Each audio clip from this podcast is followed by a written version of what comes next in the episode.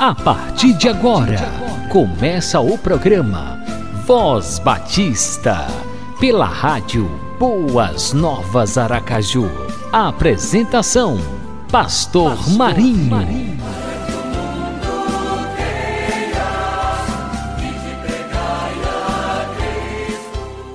Obrigado, Senhor, por este momento tão especial quando estamos iniciando mais um programa Voz Batista. Obrigado, Senhor, por cada amigo ouvinte, cada irmão, cada pessoa que está conectada na rádio Boas Novas Aracaju. Estejas guardando e protegendo a todos, livrando das astutas ciladas do inimigo. Que a tua mão forte, poderosa, esteja cada dia nos sustentando e nos fortalecendo Dá-nos a tua graça que nos basta. Oramos no nome de Jesus. Amém e amém. Bom dia, bom dia. Estamos começando pela Rádio Boas Novas Aracaju, mais um programa Voz Batista. Shalom Adonai Shalom. Que a gloriosa paz do Senhor Jesus Cristo esteja sempre presente na sua vida. Aproveite os 30 minutos do Voz Batista. Será 30 minutos de bênção para a sua vida. Sim, porque você vai ouvir o melhor da palavra de Deus, o melhor da música inspirativa. Deus continue abençoando a sua vida e a sua família. Aquele abração no coração com carinho do pastor Marinho.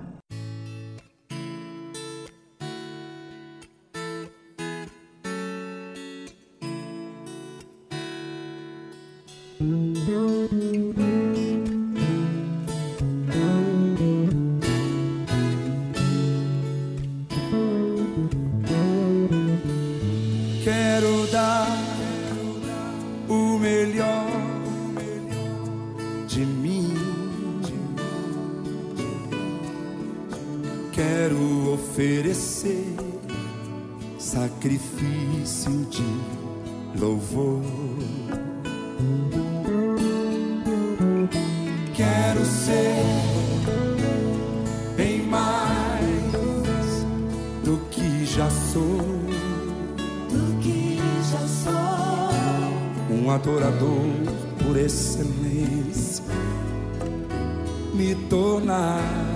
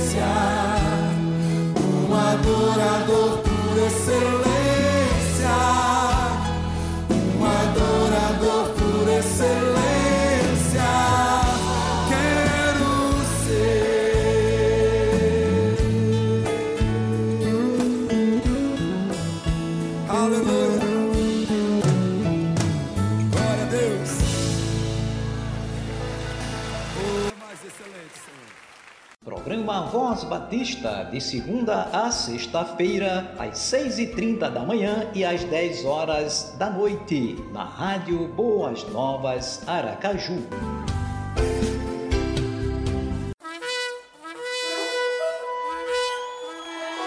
O Seminário Teológico Batista Sergipano Setebase, instituição pertencente à Convenção Batista Sergipana, oferece a você que se sente vocacionado para a obra missionária, ministério pastoral, ministério de educação cristã ou deseja servir melhor a Deus em sua igreja, o curso livre de teologia, curso de educação cristã e o curso de Bíblia. Matrículas abertas. Contatos 79 988517786, 988069586, setebase.com.br, contato arroba setebase.com.br, secretaria arroba setebase.com.br. Setebase, Rua Meibel Teilo com Nova Saneamento, Aracaju, Sergipe. Coordenação, Pastor Jabes Nogueira Filho.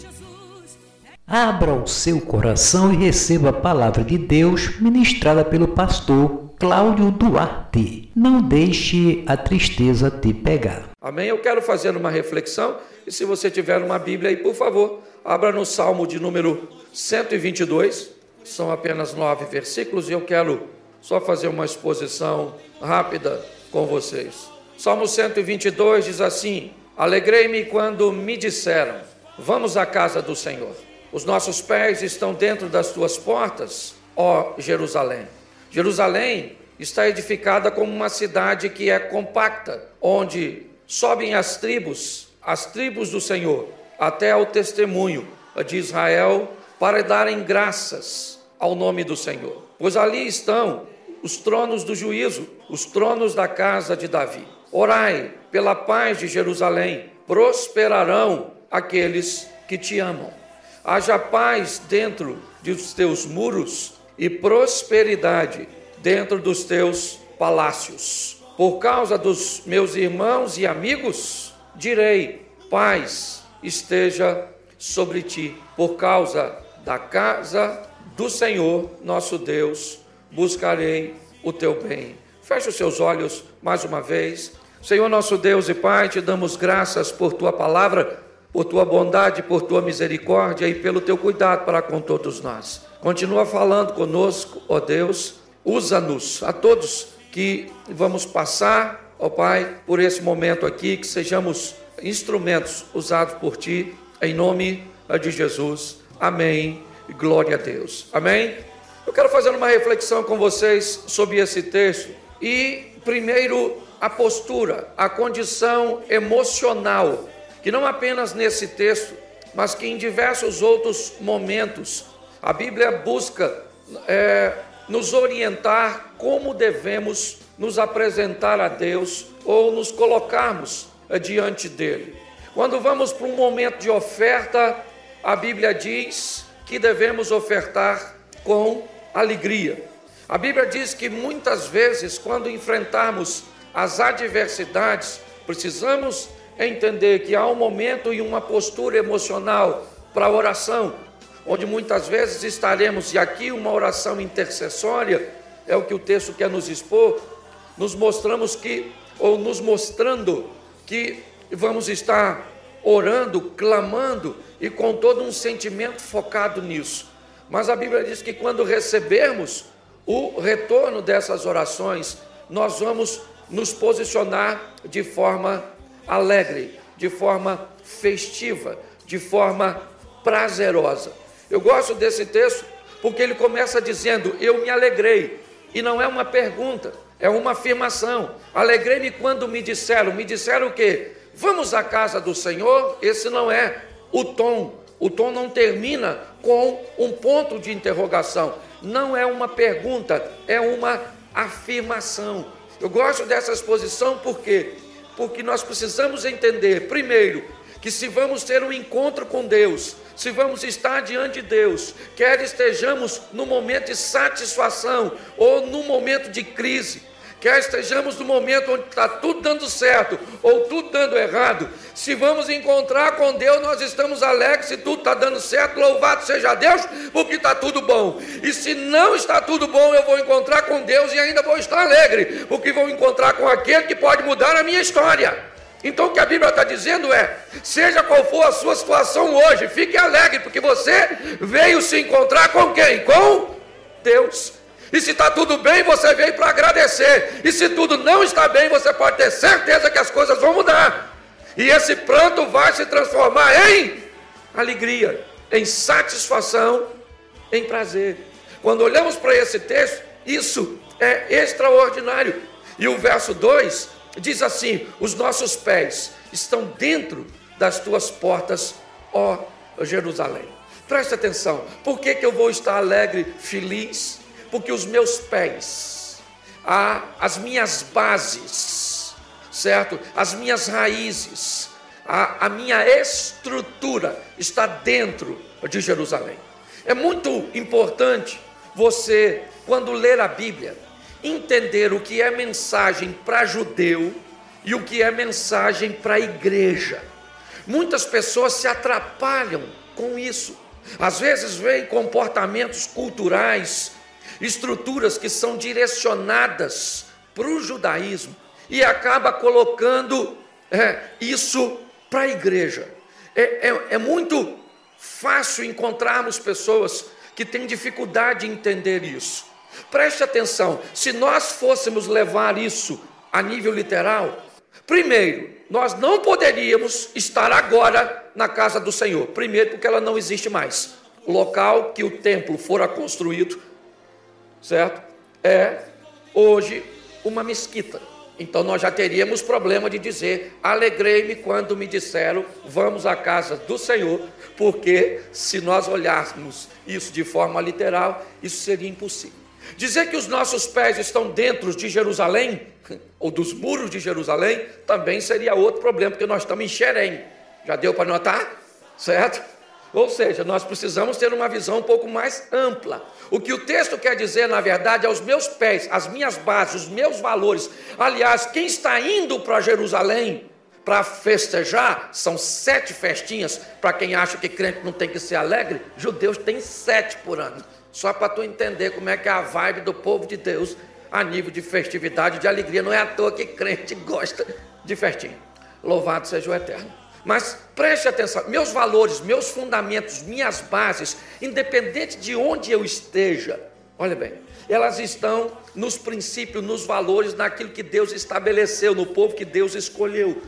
Quando o texto está dizendo os meus pés estão dentro das tuas portas. Não interessa se eu estou na universidade, se eu estou no trabalho, se eu estou na minha casa, se eu estou num cinema, num shopping. As minhas raízes, os meus valores, as minhas atitudes e as minhas ações são pautadas, se isso é importante, certo? Onde Deus ou nos valores de Deus. Posso ouvir um amém? Isso. O verso 3 diz que Jerusalém é uma cidade edificada de forma compacta, de forma bem estabelecida, de maneira forte. Bom, se nós não estamos falando de Jerusalém, certo? Lá no Oriente Médio, nós estamos falando da igreja.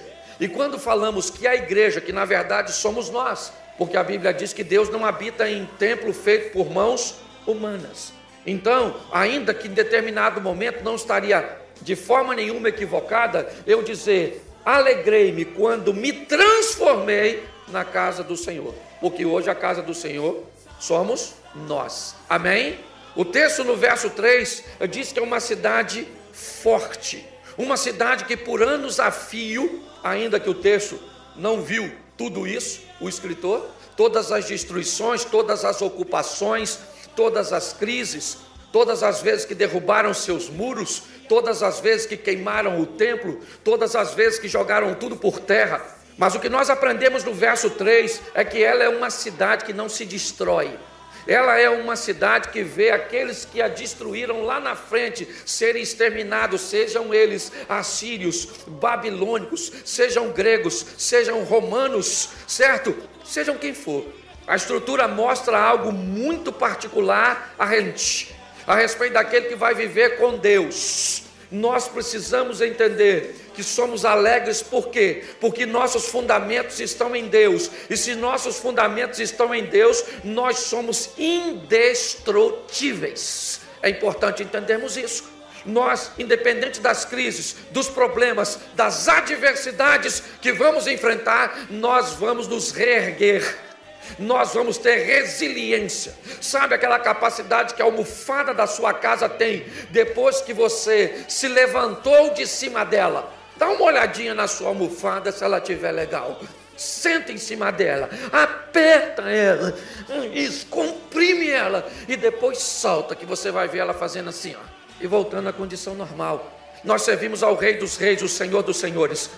Nós estamos debaixo de uma grande nuvem de testemunhas e de uma pressão extraordinária, pois todo dia traz consigo o seu mal. Mas o nosso general é Cristo, o nosso Senhor é Rei dos Reis.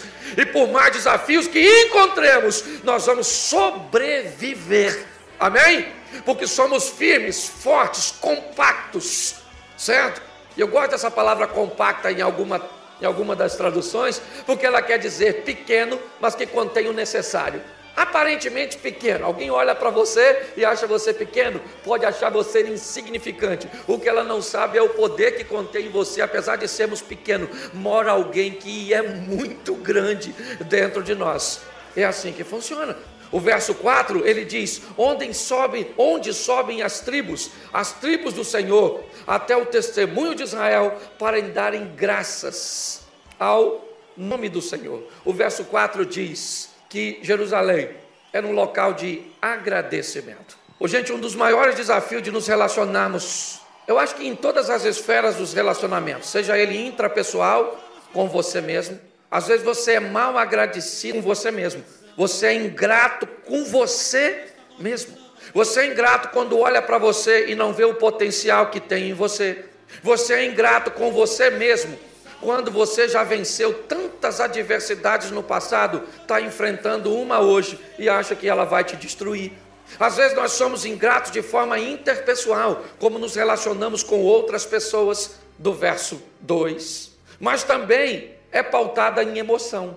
Tudo que vamos fazer normalmente segue duas vertentes: a vertente dos valores, dos princípios. Vamos falar de aborto. Vamos falar de aborto. Então, o que, é que nós vamos usar por princípio, por é, raízes, por base, ok? São esses princípios, essas bases que vão fazer com que eu defenda a minha opinião sobre tal assunto. Isso são raízes, princípios e valores. Só que eu também tenho um posicionamento emocional. E esse posicionamento emocional pode me fazer falar a coisa certa de forma errada, no tom errado, da maneira errada. Eu gosto dessa expressão de prosperidade no palácio, porque está falando de plenitude, de uma estrutura governamental, e segura isso, porque eu não estou falando só para é, aqui liderança, aqui não, e não estou falando de política, não. Eu estou falando de você como esposa, ser sábia para tomar uma decisão no que diz respeito ao seu casamento, o comportamento de seus filhos, o comportamento do seu marido, primeiro pautada nas suas bases e raízes e depois pautada no seu equilíbrio emocional. Porque prosperidade conter o suficiente, o bastante de tudo, enquanto riqueza é ter muito de uma coisa só. O que o salmista está dizendo é: orem, para quê? Orem. Orem para que as pessoas, para que aqueles que estão ao redor do muro tenham paz. E para que isso aconteça, o palácio tem que estar bem. Aí nos expõe a seriedade de orarmos pelas autoridades. A responsabilidade que temos. Se você acha que prefeito é ladrão, que governador é ladrão, que se você acha que ministro é ladrão, você pode achar o que você quiser e você tem todo o direito pelos exemplos e pelas respostas que nós recebemos. Só que o texto diz que para entre os muros, ou para que entre os muros tenha paz, por causa dos meus irmãos e amigos, eu direi: paz seja sobre ti. Preste atenção, amigos e familiares, é o que o texto quer dizer. Eu quero a paz, eu acho isso e agora quero trazer uma conotação da igreja.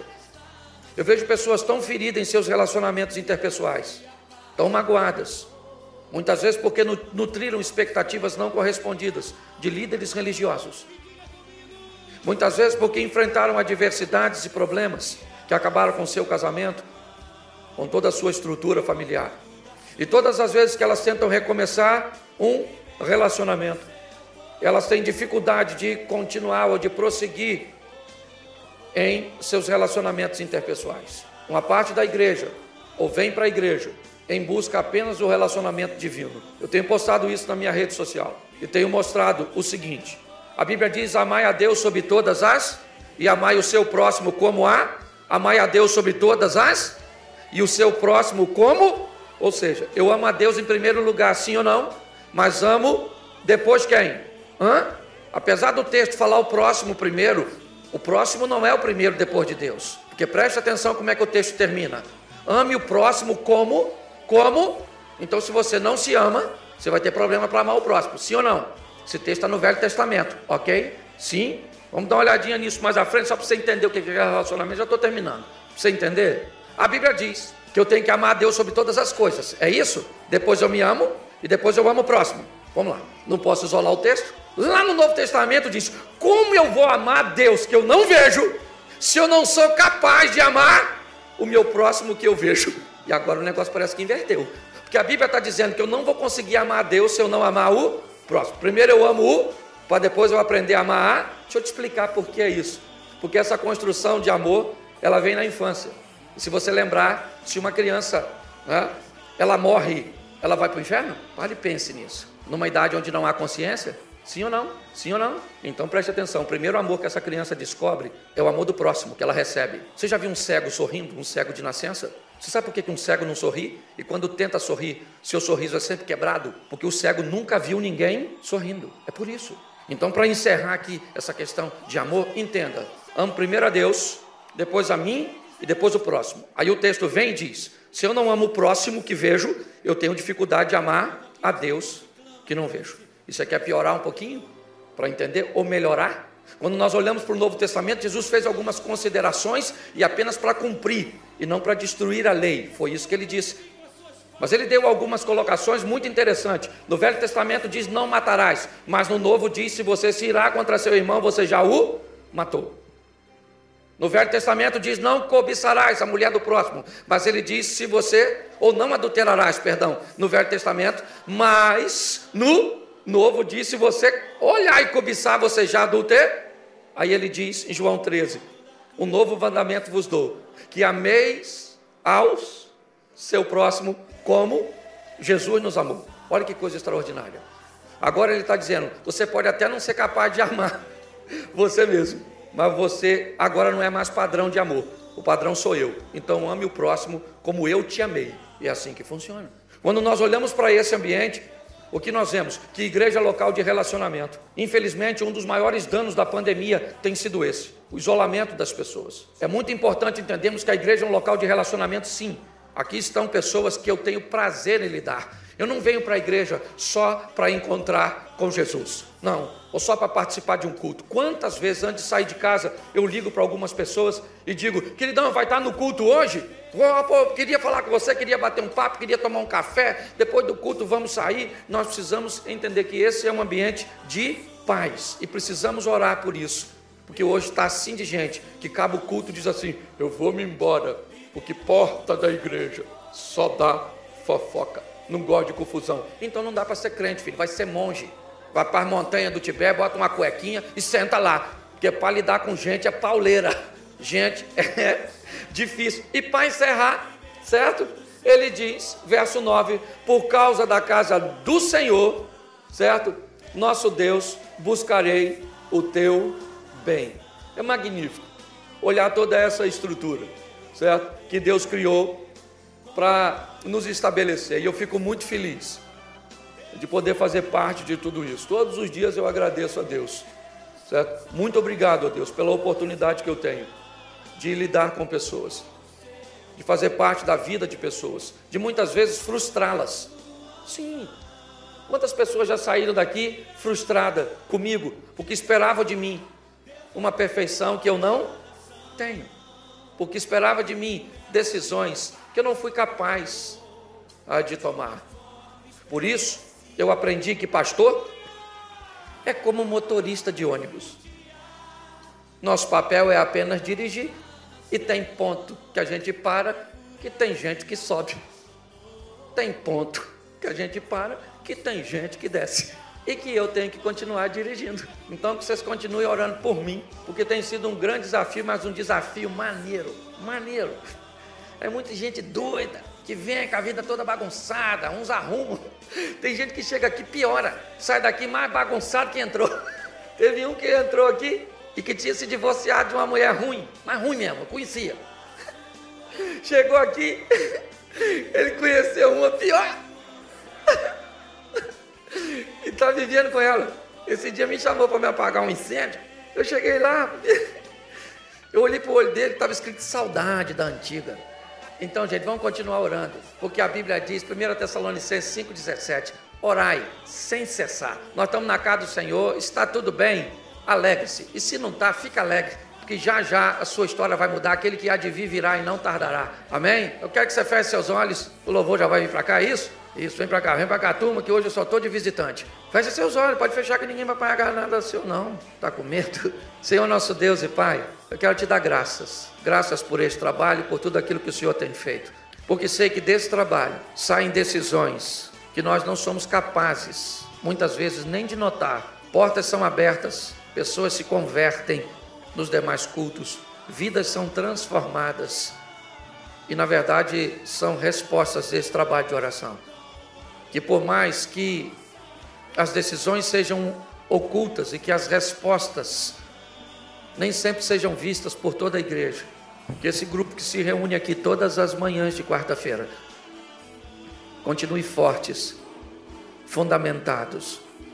Em nome de Jesus, abençoa a vida do Sidney, sua saúde, sua família, seu casamento, suas finanças o ministério do teu filho e toma todos que fazem esse trabalho funcionar, desde o ministério de louvor até a zeladoria da igreja, todos, ó oh Pai.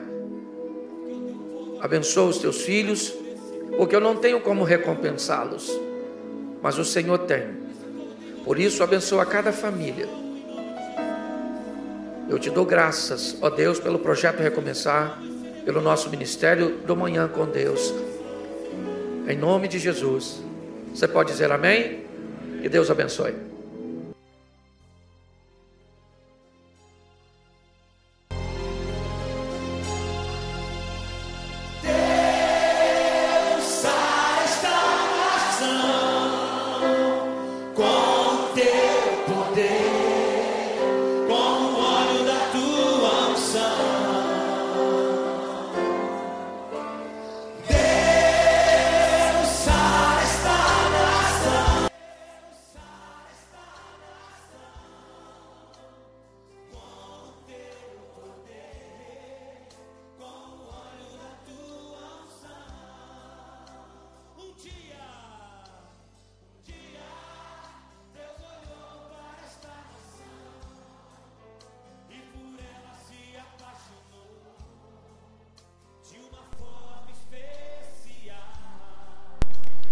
Louvado seja o teu nome, Senhor, por mais um programa Voz Batista. Estejas abençoando cada dia ao amigo ouvinte, a sua família e que, ó Deus, a tua mão forte e poderosa esteja operando em cada vida, em cada coração. E agora, Pai, levantamos o nosso clamor pelo Brasil, por esta terra amada, por esta terra querida, que está passando por um momento tão difícil, Senhor, com esta pandemia do coronavírus. Mas, meu Deus, Tu és a nossa esperança. Tu és a esperança do nosso Brasil. Tu és a esperança, Pai bendito, de cura, de restauração das feridas, não somente do corpo, mas também das feridas da alma. Ó oh Deus, olha para o nosso Brasil e para as nações em todo o mundo. E que o teu poder, Pai bendito, opere de uma maneira tão extraordinária tão sobrenatural e possamos ver, Senhor, este coronavírus banido do nosso Brasil e de todo o mundo. Ó oh Deus, tenhas misericórdia de nós. Pedimos-te também que abençoes as autoridades constituídas do nosso país. Abençoa, meu Deus, o Ministério da Saúde. Abençoa, Pai bendito, as vacinas que já começaram a ser aplicada essa imunização que o povo já está recebendo. Oh Deus, bem sabemos que o Senhor vai muito além desta vacina, o teu poder vai além. Ó Deus, desta vacina, cremos no Senhor, cremos que o Senhor está operando, Senhor, com ou sem vacina o Senhor opera, mas agora já, ó Deus, que os homens fabricaram esta vacina, que o Senhor esteja abençoando, Pai bendito, este período de vacinação e que logo, logo possamos ver toda a população brasileira imunizada, restaurada, curada pelo teu poder e pela tua providência, sim, porque é o Senhor quem dá a ciência, é quem dá o conhecimento ao homem para ele poder, Senhor, criar as vacinas para as muitas molestias que surgem na face da terra. Senhor, entregamos em tuas mãos. Abençoa as famílias enlutadas, abençoa as pessoas que estão preocupadas, as pessoas que estão deprimidas por conta dessa pandemia. Cremos no Senhor, cremos na tua providência, porque operando o Senhor ninguém impedirá. Clamamos ao Senhor e cremos na tua mão forte e poderosa, Senhor, para debelar totalmente este mal. É a oração que fazemos no nome de Jesus. Amém e amém. Você acabou de ouvir o programa Voz Batista, na rádio Boas Novas Aracaju.